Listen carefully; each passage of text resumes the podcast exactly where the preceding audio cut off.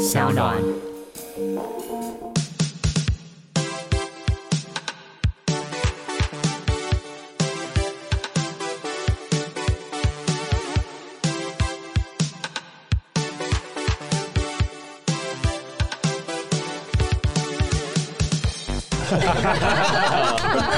呃，其实火车站的戏，其实那一场戏的拍摄就只有那一天而已，然后那个晚上，所以非常赶，这样没有对对对机会重来。然后加上那个铁路局很很机车对，他不让我们干嘛？哎，你我讲啊，怕什么？你下次还想不想借？要要要！其实我觉得可能铁路局真的影响蛮大的吧，就是你本来想说的是什么？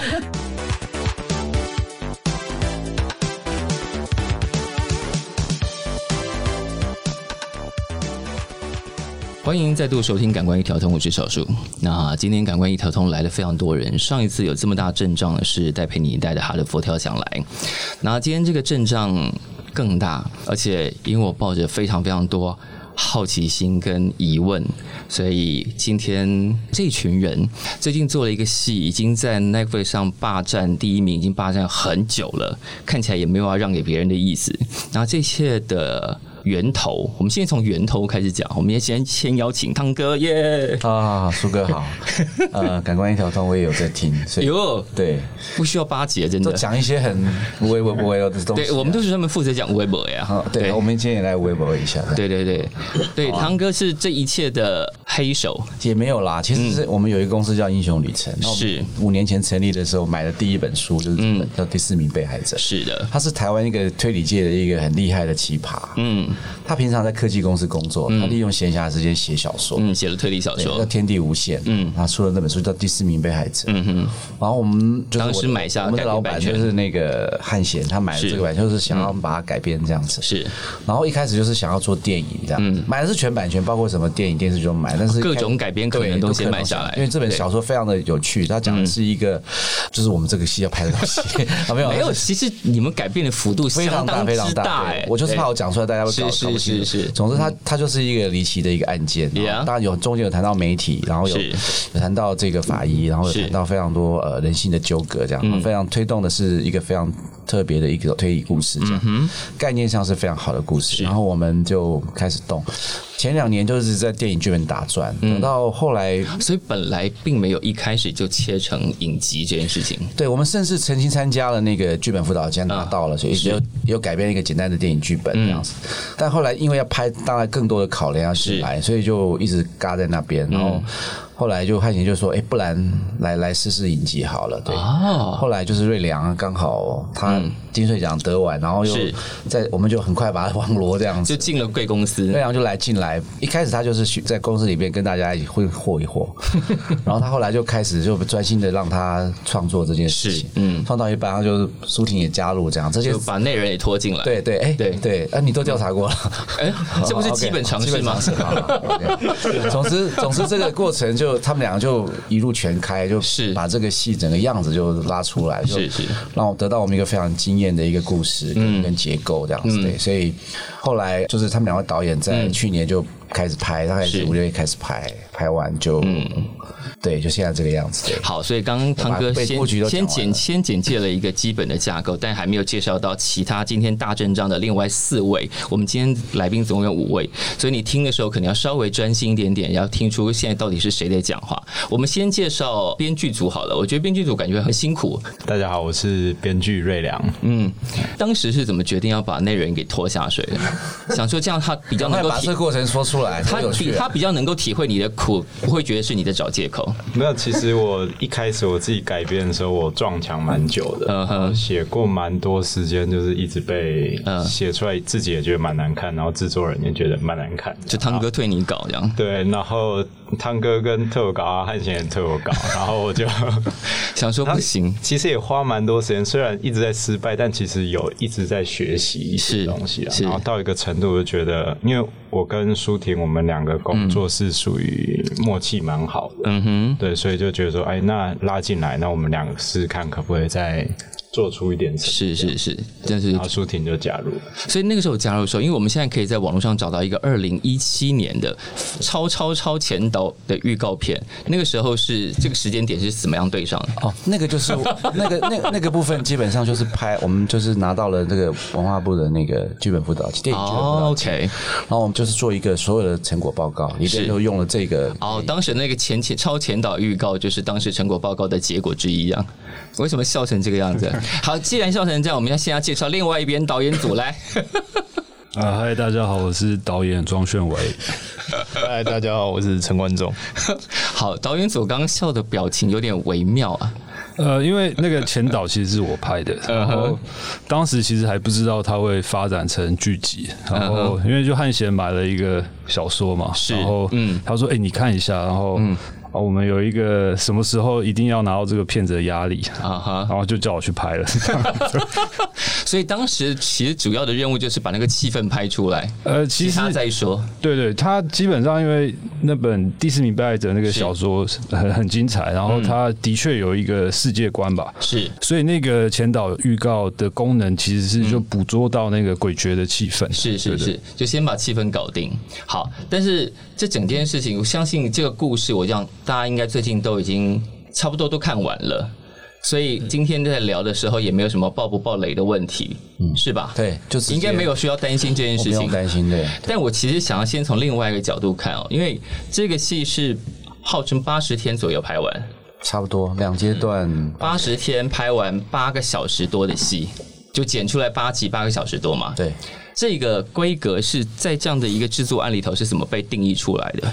其实我们这几年因为呃整个工作的样子就开始偏向影集了，嗯，影集基本上就幅度不用太长，但是做是的很精致，那是。牵扯到预算跟结构跟说故事的方法对。这样子，所以定出这个八集，就是也希望说就是在呃明确很方便的状况下，是。把它拍完，然嗯。后可以可以提供这个故事的样子，对。嗯。所以当时在写剧本的时候就已经就是什么时候出现？好要写出八集这个东西，哎，是瑞良，这个我已经忘记了。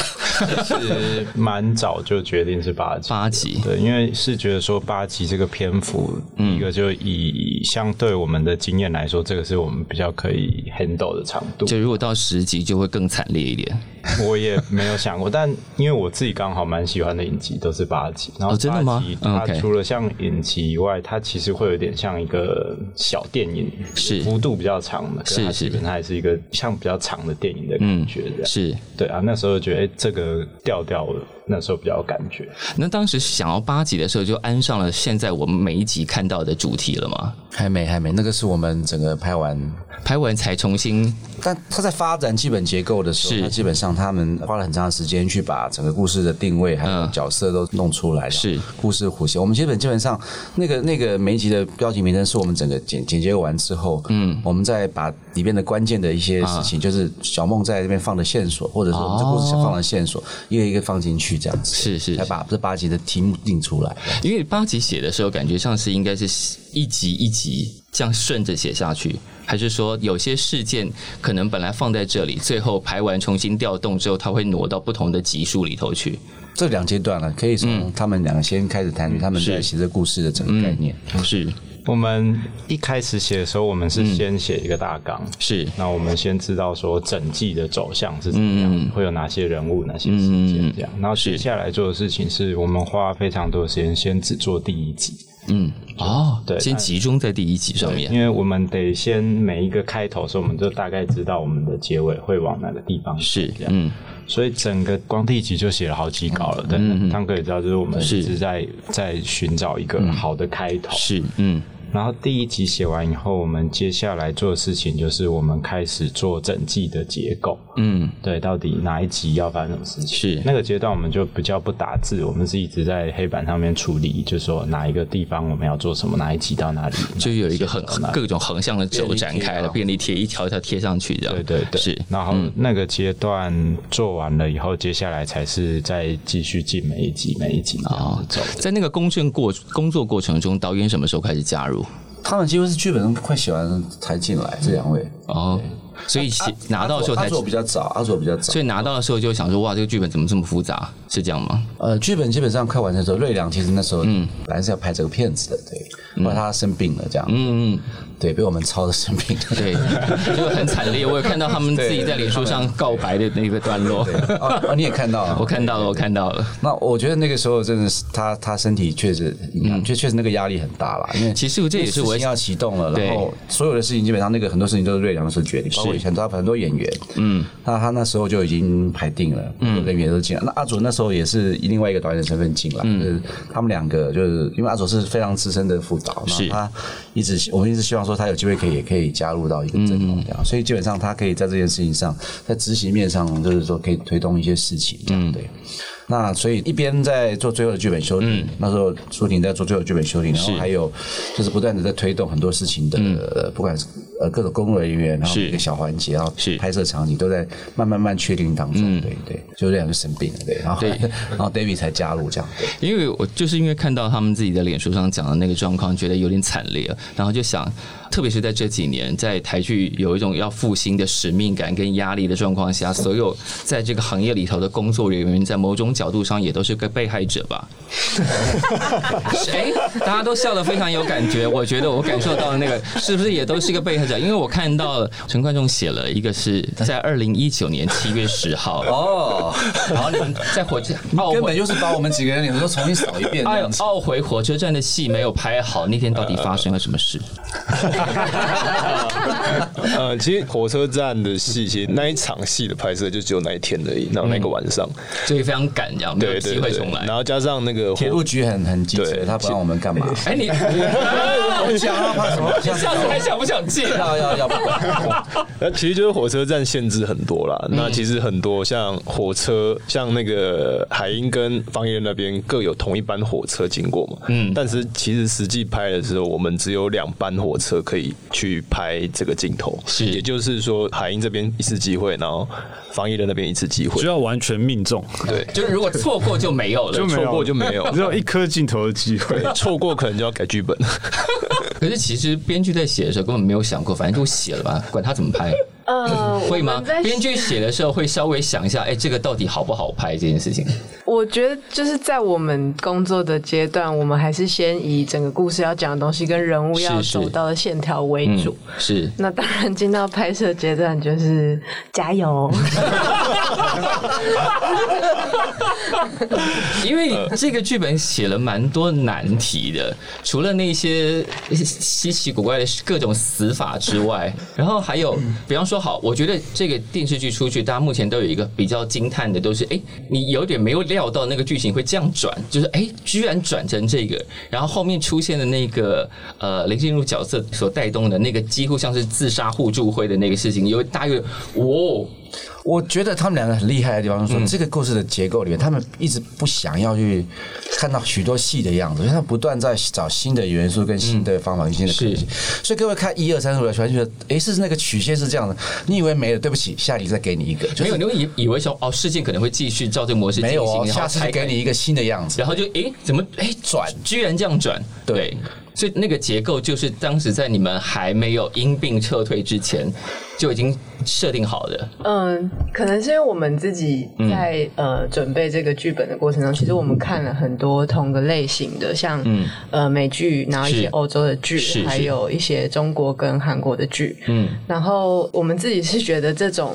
呃，每一集的故事结尾有一个钩子，或是这些转折，其实就是好看的剧必要的东西。嗯是我们才可以吸引观众从头看到尾。是对，所以那是算是在一开始一到八集的布局，在建构的过程中就已经设定好的东西。是，但那个设定交到导演手中，特别是因为这个剧有两个导演，两个导演到底要怎么分工啊？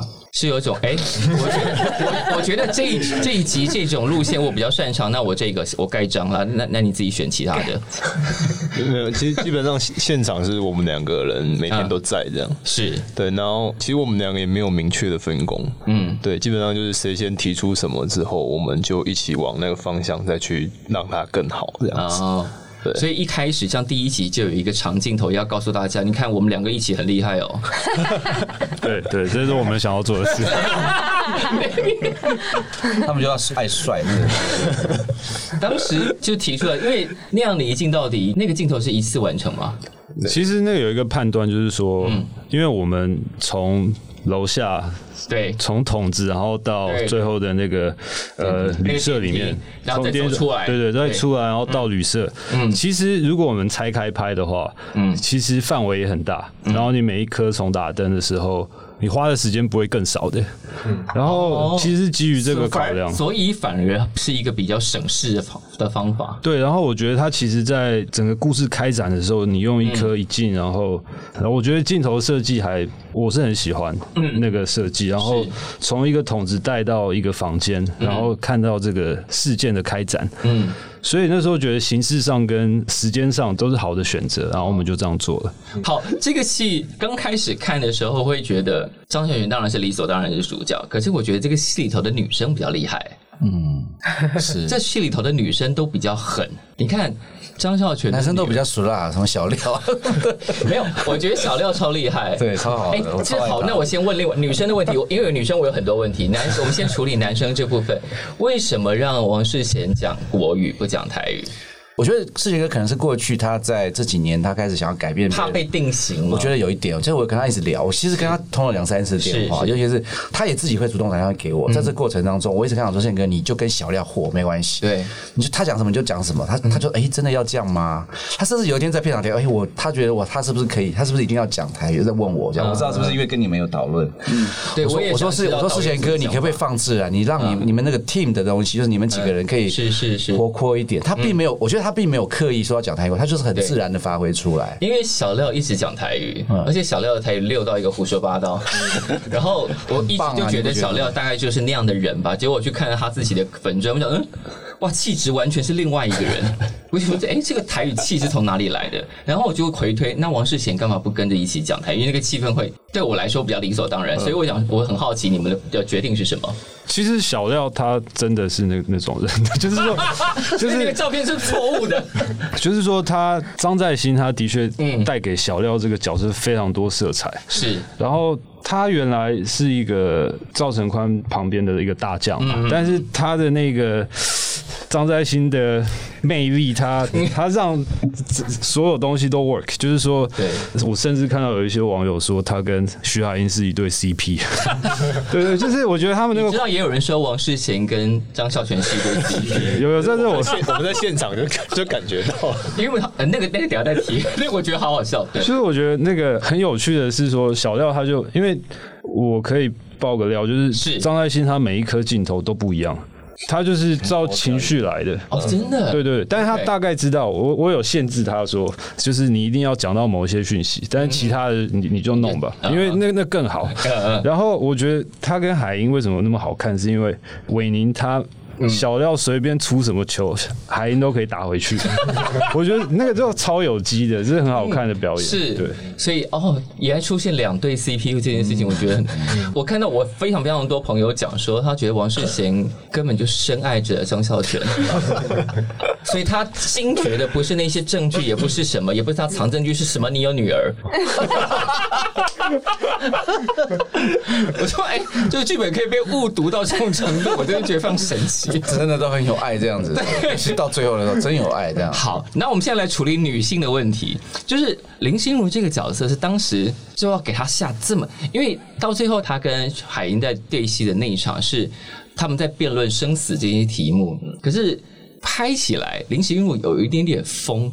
这个风是你们要他展现出来的吗？还是因为那个剧本这也可以讲啊，他有因为那个剧本原来的感觉，原来的设定应该是他应该是很清楚，知道自己在做什么，他只是做了这个决定，跟一般人的决定不一样，造成那种冲撞感。可是他在被询问的时候展现出来是啊，我不知道林心如可以演的这么疯哎、我觉得看起来其实有点恐怖。我觉得那个是角色刻画，就是我我们那时候看完剧本，我也跟心如讨论，就是我觉得他那个角色应该是介于疯跟不疯之间。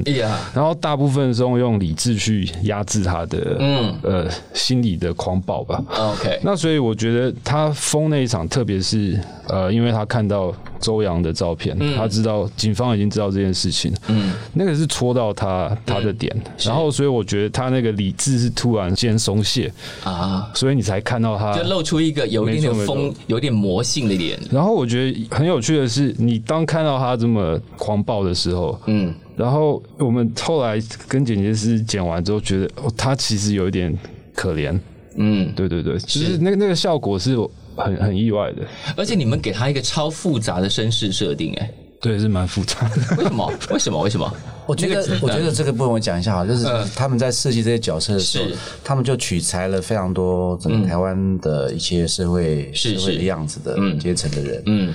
好，我觉得这这书里面在讲啊，我觉得上次他讲的蛮好的，是来对讲来讲，补充一下设计的那些被害者，嗯，就是包含林心如演的那个李雅君那个角色，还有其他每一个受害者。是，其实我们在编剧的过程中，我们有希望这一个。剧大家看完，跟这些受害者是能够有连接，可以理解他们的故事的。他们为什么有一些选择，会有一些作为，是有一个脉络，有一个原因的。是，然后可能我们自己也就是放了一些我们自己会关注的议题吧，嗯，放在这些角色的背景设定上面。对，然后我自己会想要分享一个部分，就是关于李亚君这个角色。嗯，因为现在他已经被称为大魔王了。嗯，对。对，但我个人啦，我个人自己在看剧的时候，我想要举一个例子，比如说美国有一部 Discovery 改编的，根据真实故事的一个关于飞机炸弹客的故事。哦，我知道那个，对对对，叫 Manhunt，在 Netflix 上面也可以看到。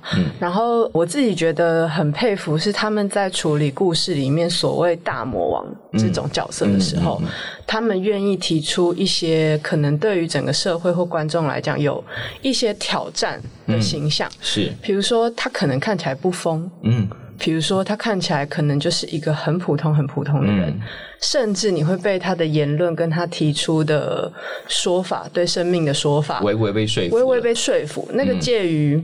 你要不要把它完全定义成坏人这件事？是对，所以嗯，我自己其实原本对于这个角色的期待是想要做到那样子。嗯，可是我们自己的确面临一个难处，就是这个剧它探讨的东西，可能对一些观众来讲会有一点挑战，会有一点呃危险，嗯，有一点点尖锐，嗯，对。然后我们自己在还没有办法拿捏好那个界限之前，嗯，我们先选择一个可能。比较比较安全的走，稍微拉回来一点点这样，对对对对对，因为就是那个角色就是好，我们姑且称之大魔王好了。那大魔王对小女儿的影响，然后因为这整件事情看起来这样回头看，就变成是因为小女儿见不到爸爸，想要呼唤爸爸，想要引起爸爸的注意，导致了这一连串悲剧的发生。然后碰到了一个组织了自杀互助会的。我的描述里头是送终天使，他就是把人送上西天。对这两个女人的结合，导致了一整串可怕事件的发生。就是哇，在这个戏里头，女性的力量超级强大，无论你怎么看她。反倒是你们让警察，你们让王世贤每次都出动三台警车，但都一无所获。你们很坏，其实。我觉得这个角，这故事有趣的在这里，就是这三路人都在追事情，嗯，但警方永远是慢一步这样。对他永远慢一步，慢一步。对，但也就凸显那个角色的各种工作的样态，就是说他们在追踪这所有的我们想要铺陈的事情里边，嗯，就是包括张元是女儿嘛，是徐元云是做跑新闻，当然他后面当然他也加入了整个，因为呃，就是也理解各种事情，也协助开始。协助，想要让这件事情不一样，也想要救这些人回来，拉来拉他们一把，这样是。可是。王世杰他们就是永远都是落后的这样，这个这是一个，我是觉得这个对于一个类型剧来讲是一个有趣的设定。是，我我必须要说这个戏有一个很，他们俩在剧本的阶段，我就觉得非常好，就是说，嗯，他们有把类型跟整个社会的样态做了很好的结合，但他也找到自己一个新的说过说故事的方法。是，这个剧本后来香港很重要的几个编剧看了，他们觉得这是他们看过这年最好的剧本。嗯，然后甚至 Netflix 就说是我们做做出了一个跟日韩的行政剧最不一样的地方。是。我甚至有看到加拿大的评论说这个。戏整个打破了美剧在做这刑侦剧的一种方法，最后用比较温情、正向导向的方法来拉动整个故事。是，我觉得这个是这个戏很独特的地方。这些选角是在写的时候就已经稍微想过这个人可能是谁演吗？还是导演组或者是制作人有觉得？他们俩可能有想象一些人。对，那我们当然在进入到工作开始开始也是有这样。是，瑞两好像也决定蛮多人。那是来来来讲一下。其实我们在剧本阶段唯一唯一最确认的角色就是只有那个徐海英。对。哦，对。他也是从原著里头名字就没有改动的角色，对，然后其他的角色，其实我们就是编出来的时候，我们就开始跟制作人讨论说，哎、有没有哪些可能？然后那时候就开始陆续随着每个角色诞生，开始有一些名单，嗯嗯，对，然后我们就在顺那名单一个一个去跟演员聊，这样。所以徐伟宁是第一个，就是想象中最确认的角色，对对。但他这个角色为什么要让他抽这么多烟呢？就那时候，舒婷在写整个角色介绍的时候，我们其实有聊，他可以帮我们介绍一些记者去聊。然后其实那时候是抓到一个特质，然 后是说就是他很强悍，但他内心他非常的累。嗯，对，然后我们觉得这个角色特质用抽烟去做是，哦去去对我们俩是很很自然的一件事。是是对，啊，真的很多记者他们也也是对对对，很嘈杂。是是是，我补充一下，他们两个有在这过程中见了非常非常多的各种的，可能适合的人选，就是不是就是在这顾哦，问。记者也他们也碰了社会线的记者，也碰了做了填调他们真的是非常非常多，都有去做填调。是他他们两个做填调做的还虽然就碰了非常非常多，但确实有一些就是比较呃原型的人物，恐怕是从那里有点样子抽出来。是是像他们找的那位是应该是跑就是所谓的曾经投过那女生嘛，那个是。记者。因为我们在写的过程中，其实也有在比如说他这个徐海英这角色，他到底是周刊记者还是报社记者，我们有一些犹疑，然后也对一般记者在跑社会新闻的时候可以遇到的面貌，会我们有很多好奇，所以我们找了呃有男的记者也有女的记者，然后可能有的人现在已经离开了以前比较多的那种周刊的记者，就是听了他们很多工作经历跟人生经历，就是有很多收获啦。嗯对我觉得比较大的收获是，其实你会看到他们本人跟他们聊他们的故事的时候，你会跳脱以往在大众媒体上看到的记者的形象。嗯就他们自己作为一个人，他们自己在职场上面临的压力冲突，嗯其实他们内心有很多故事跟感受。是那这个部分，我觉得对我们的故事是很有帮助的。是当然，除了他们编剧要做填调，然后导演组应该要对场地或者去选景、选址这件事情也做了很多功夫吧。比方说最后那个悬崖戏，那个是在哪里啊？因为已经有人找出那个停车场，就他们两个一直会面在基隆什么地方的。真的哦我觉得那好像在就是北海岸吧，宜兰基隆那个地方，因为我们那个时候其实那个地点也只有一个坐标而已，对，但是没有一个明确这是谁的地方。找到那个地方的？是我们长颈组啊，场景组哇，那个地方很厉害啊！然后你们用空拍这样拉，我就说哇，好啦，就是嗯，但是要告诉人家我们有很认真制作这个戏的感觉。但是我们有让那个在线，就是阿聪他们做完特效之后，有看起来更厉害一点，更危险一点。哦，所以我们看到的不完全是实景对，对对，对，就是我们其实除了他们拍完之后，其实已是不错。那这两个又脑筋又一动，可不可以做点什么？所以他们基本上，各位到时候可以去比对，可以到去那边玩一下。就实景比对所以可以确实，我们有做了一些设计，这样。哦，真的，就是它本来可能有四四层楼的高度，但你是们把它做成十八层了。对对差不多差不多，然后呢，海海浪的样子，对对对，加上去。都是后期加上去的。所以场景组是在大家都开始工作就就拿到剧本之前就已经开始去跑片，就是先去看景嘛。对对对对，他们就会收一轮回来，就是可能一次回来就会提报四五个场景，嗯，然后四五个场景里面可能有四五个选项，嗯，对，然后我们就要开始各组讨论啊，开会，嗯，器材进不进得去，然后够不够安全，嗯，然后再就是美学上 O 不 OK 这样，嗯。对。有没有哪一场戏他们拍完之后，你们当时写的时候完全想象不到会这样拍的？就是哇，竟然变成这个样子哎！不一定要讲好的，哦，你说的哦，哦，其实我觉得可能铁路局真的影响蛮大的吧，就是你本来想象是什么？对，因为其实那边那一场戏有对于徐海英跟方一任这两个角色来，他们角色线条来讲，还有整个追案的案情的过程来讲，那那一场戏其实很重要，它可以有更多贴近角色，然后在那个紧张氛围里面的东西。嗯可是就是以这种。给我们可以提供给我们的拍摄条件，就是就是来不及弄完那么多事情。可怜呐、后来有剧本，真的因为那个铁路剧故事就稍微改，所以到底少了什么？就你的角度，你觉得少了什么？我觉得有更多层次跟氛围吧，尤其是徐海英、那时候，我有写一个我觉得很重要的拍子是，他开始发现这个案件是。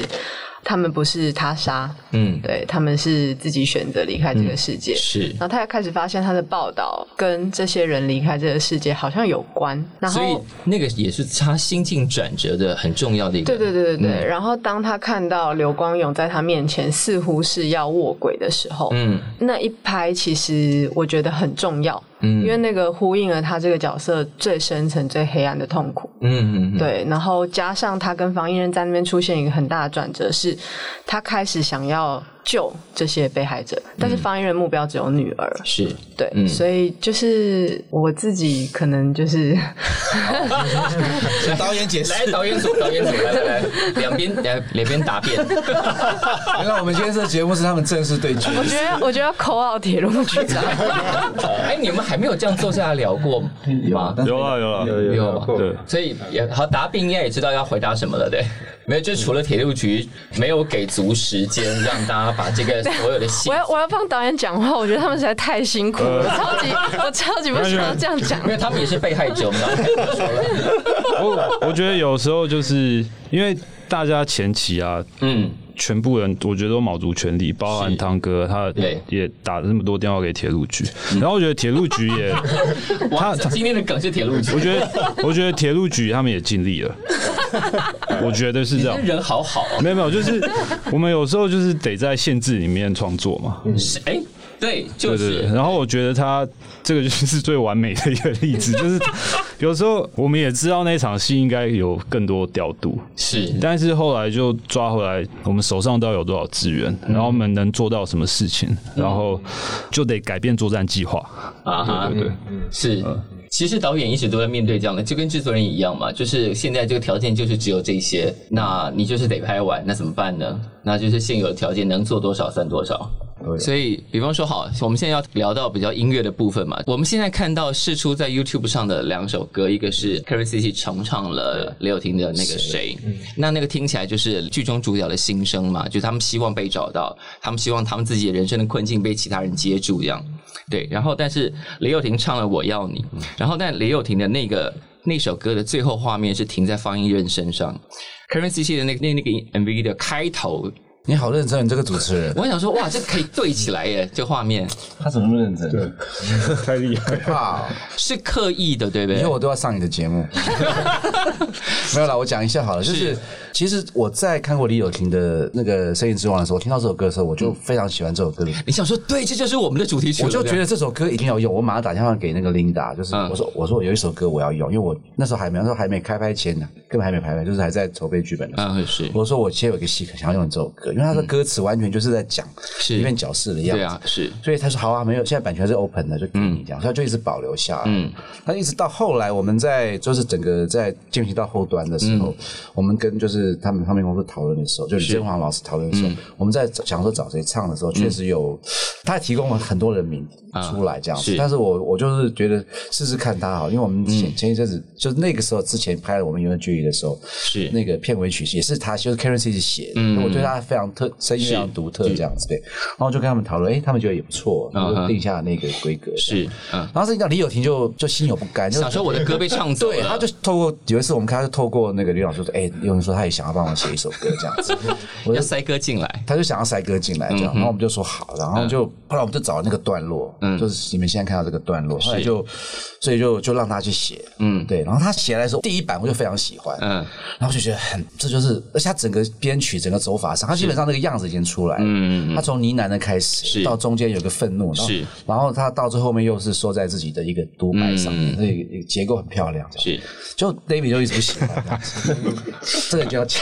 来来来来来，我就让我就，然后他就一直吐槽这首歌这样子，然后我就把他们两个推在一起，说你们两个自己去弹这样嗯子。哼，对，来来来，因为什么事了？因？为当时我觉得他那个歌单听是好听的，然后但是我觉得他那个情绪不对，就是他、他的戏不对，就是说，如果我把他的声也当成一个观点或一个角色的时候，嗯，他那个观点有点太贴近郑仁硕饰演的啊。角色，是，呃，庄秉荣，嗯，所以我觉得有点不舒服，就是说他太好像庄敏荣应该是一个很闷的人，他他不应该有那么多 内心活动的，对。然后所以那时候后来跟友婷聊完，然后友婷就知道说哦，原来你是这个意思的时候，然后他他有切调整一下观点，歌词也改，对，歌词也改。调整，然后后来就觉得哦舒服多。没有没有，后来改完以后摆上去我就觉得不对。对对，还有还有一个对对，摆上去他们真的很，其实这次华研真的很棒，他们都看着我们，甚至很多，尤其我们大家最爱一首歌《White House》，嗯，White House，White House，White House，White House，白马，他有一阵子变 White House，好，就是那 White House，待会有另外一段，其实我们整个画面剪完又给他，嗯。然后他们也为了这样做修，所以那段基本上我们他们已经知道那段要放六婷那首歌了，是，所以基本上后来我觉得摆上去是那个味道完全走掉，就是没有办法勾引出，也没有办法，因为他为了要配合导演的那种概念啊，直接吐槽，就是后来整个 整个没有去拉动这样，后来我就觉我就跟李老师讨论，不然把原来再放回去看，嗯，李友廷就说，哎，好啊，这样好啊，这样更好，然后不用改这样子，对对对，就还还是回到原先的版本，就是那个后来觉得我自己就是觉得还算是蛮有独特性的一一个状态，因为那个放在那个地方不只是放就是。那个庄敏荣一样，其实是。他后段是接方一任进来，是嗯，谈的是两个人在这中间的一个一个一个状态，嗯嗯，其实还是要回到那个时期，所以是。他刚好他的结构也有一个起伏，然后最后他一个很重要的一个 bridge 做了很好的那个演绎，真的，是。那个 bridge 很精彩，我觉得我觉得台湾这几年最精彩的一段演绎，这样，所以我觉得那个后来我还是决定把它嗯用原来的他的版本这样子，OK，那少好是怎么出现的？哦，他其实蛮有趣。我们其实华研这次给我们的时候，给我们一堆歌这样子。我觉得他们给了很多新人的歌，让你们去挑，是不是？他也没有讲，他就是挑啊这几首，你们听听看这样。然后我们就挑了其中两首，是就他说，嗯，这两首都是少好的，就是后来在中间都不存在的遗憾，就是是最后那段那个那个叫什么张新护士跟那个方一瑞去他们在讲。那个哦，对，底下就跳出来，对，对就那首，嗯，我们想哦，这两首歌原来都是邵豪，邵豪是在英国念书的一个一个中国创作人，对对对。对对，嗯，他，然后我们就觉得这两首歌都很很很不错这样子，然后在这过程中也开始就针对讨论，但是第一开始我们就觉得，一开始我们两个觉得这要不要两首都放英文歌，因为他是他是在那边跟英国人一起创作，是。这个有一个英国的音乐人一起创作的，所以我们就觉得那个整个味道是对的，因为是。然后也觉得一改成中文就觉得就很怪这样子，非常就觉得一直搭不进去，嗯。后来我们就李正华老师也决定说，他觉得《White Horse》就直接用英文版这样子，我们也觉得很对，是。啊。后来那首歌就真的在最后，他本来只有在第七集出现，嗯，后来我们在第八集也放，确实是对，刚好戏的最高潮就是跳，嗯，跳来那一段非常厉害的，这是应该是近年的主题曲里头听起来比较不像主题曲的歌，嗯嗯，对，因为这个不是台湾流行歌，因为它像样貌，它也像配乐，对它它有有个很强的配乐性格在里面，对，就是哎，我觉得。就是胆子很大，然后事实上放出去，我觉得好像效果蛮好的。我觉得后来，因为王志平后来就进来做制作，他整个把那首歌的那个细节做的非常。如果大家有机会可以去用耳机仔细听，那个那个细节非常多，包括合音的方法，包括用配器的方式，是是是，整个曲式其实它很很英式摇滚没有错，可是他也做出了这个风貌。那我们觉得放在那个段落，我们都是我们我们啊，还有阿主任两位导演，嗯。那个 David 还有那个剪接师都是我们的最爱，这样我们就力推这首歌，这样。那其实我们也确实，那首歌刚好在那个段落里也拉高了整个戏的整个结构，这样，嗯嗯拉到一个新的样子，这样对。所以这个戏也算是顺便把这个新人，对台湾来市场来说是新人的人给推出去了。对，而且我们那时候其实也觉得很奇怪，我们在过程中讲，哎，很多的韩剧都是唱英文的。我们其实我有去研究这件事，就是说他们确实，你看韩国他们整个戏剧就是想要跟全世界互动，对对对对，所以他们有时有些时候他们宁愿放弃唱韩文，可能也跟我们一样，有时候这首歌突然放下一。些嗯，比如说我们在我们之前有某一个 N 牌的电影电视那个剧，我不要讲哪一出戏，但是放很多歌这样，嗯，MV 感。是，他其实有时候会打架，对，他今天完全是，今今天汤哥完全是散弹枪，没有，我没有讲什么，我没有讲，我没有讲哪一出戏，我们都知道你在讲哪大家知道就好了。我们 我们觉得那个有点打架，所以我们其实在中间，我们我一直很担心那个事情会再发生。所以他如果，但是其实我们也知道，跟小树也谈过非常多次，美剧的里面他们用歌曲。来作为，他们甚至没有配乐，他们直接一一出戏外，搞不好里面有七八首歌，是，但他们选曲都选的超准，非常准，嗯，那我觉得他们怎么办到的？这样，所以我们就这件事情，我有跟吕老师讨论，他就他就说，他当然是因为他们有明明确的这个影片结构跟他们音乐方法可以做一个搭配，这样。所以我觉得在这个过程里面，我觉得外后适合是做的最好的时代因为后来我们我们剪完以后，他一开始配上大大致摆上去了，当然会有打架的地方。后来他们为了这个画面，他们自己再把编曲结构改变，让它看起来整个搭更贴影像一样。对，所以在第七、第八集可以完整的在呈现上面，基本上是是是一个很好的一个故事。我觉得这个是也许是台剧以后可以做的事情。是是是，嗯。好，但因为这个戏一开始是给大家一种哇，很多尸体，很多悬疑的，但在最后是收在一个好像要帮大家在这些混乱的时代里头找到一点点救赎，然后要把人救起来的感觉，给我回到一点点光明面。这样，所以这个是台剧现在的一个新的，就是不要把大家在这个这么沉重的时代，还一脚推到深渊里面去的感觉。就是当时本来在八集的时候就已经设想，最后要把观众给救回来，不能把大家踢下去。就是其实呃，这个故事在一开始，我跟热凉有一个很。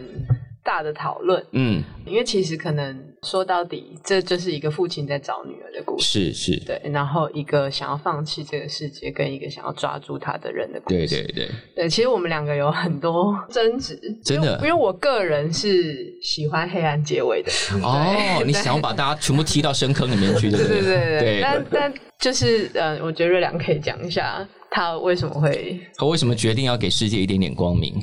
其实我觉得现在大家看东西有点像我们两个的观点在冲撞跟组合的结果吧？哦，对啊，就是，所以你们就是徐海英跟李亚军？嗯，也不是，就是我觉得。我们前面有讨论到李亚军这个角色嘛？呀，就是我们其实，在讲故事的时候，我们在最一开始的时候，我们很在乎那个辩证。是，这故事有点像一个死的自由跟生的勇气。嗯嗯嗯。可是是在做辩证，有一个作为编剧有一个很重要的功课，就是你要把那个大家认为是负面的价值，你要找到它一个很强力的正面论述，就是或者是试图破解那个负面价值，这样。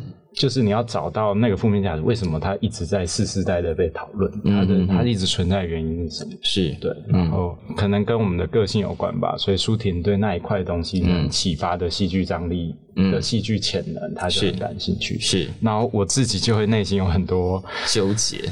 就可能我还看不到自己这么多黑暗的部分，所以我对那部分我自己可能有一些恐惧。所以经过这一次，也是你们的情感关系的重新认识。我们今天是什么？婚姻顾问还是爱情？对，奇怪。没有，我就是说，所有你经过这种事情，就算他是编出来，你也再重新检查一次自己啊。是对啊，对啊。其实我觉得每一个创作过，不管在哪一个位置，是，我觉得导演或制作人都一样，是你一定会在完成这个作品，你回去看的时候，你发现你某个程度，你好像归纳了或者重新审视了自己的一段人生，是是是，所以是有这个部分。我想很多看的人应该也重新检查了自己对于生跟死，或者是对这些周遭的人的关系，也重新检查了一遍。嗯，好，那么最后我们留问题给导演组好了。如果没有任何障碍，或也没有任何限制，有哪些戏你觉得哪场戏你觉得可以更好的？其实我想的会是那个李亚军自首的那一场戏，他走进警察局的那一场。对，嗯，为什么那一场其实我们都觉得有一部分没有做到一个他来自首的一个震撼的一个程度吧？啊，对，因为因为其实也关于我们的场景，对，嗯，那因为场景那个警察局的那个前台的那个楼对，那其实那个地方就不大，所以我们也没办法做出太多的呃什么东西来。然后再加上这一场戏，其实那个时候时间点吧，嗯，然后我们也没有足够时间去想，还能够去做什么去增加。跟梁亚军走上去的方式，跟当年。小女儿走上去找爸爸的镜头是很类似的，对，其实是一样的，嗯，对对对。然后我想说，哇，你们到处铺梗，到处留东西，没错，就是在夹缝中求生。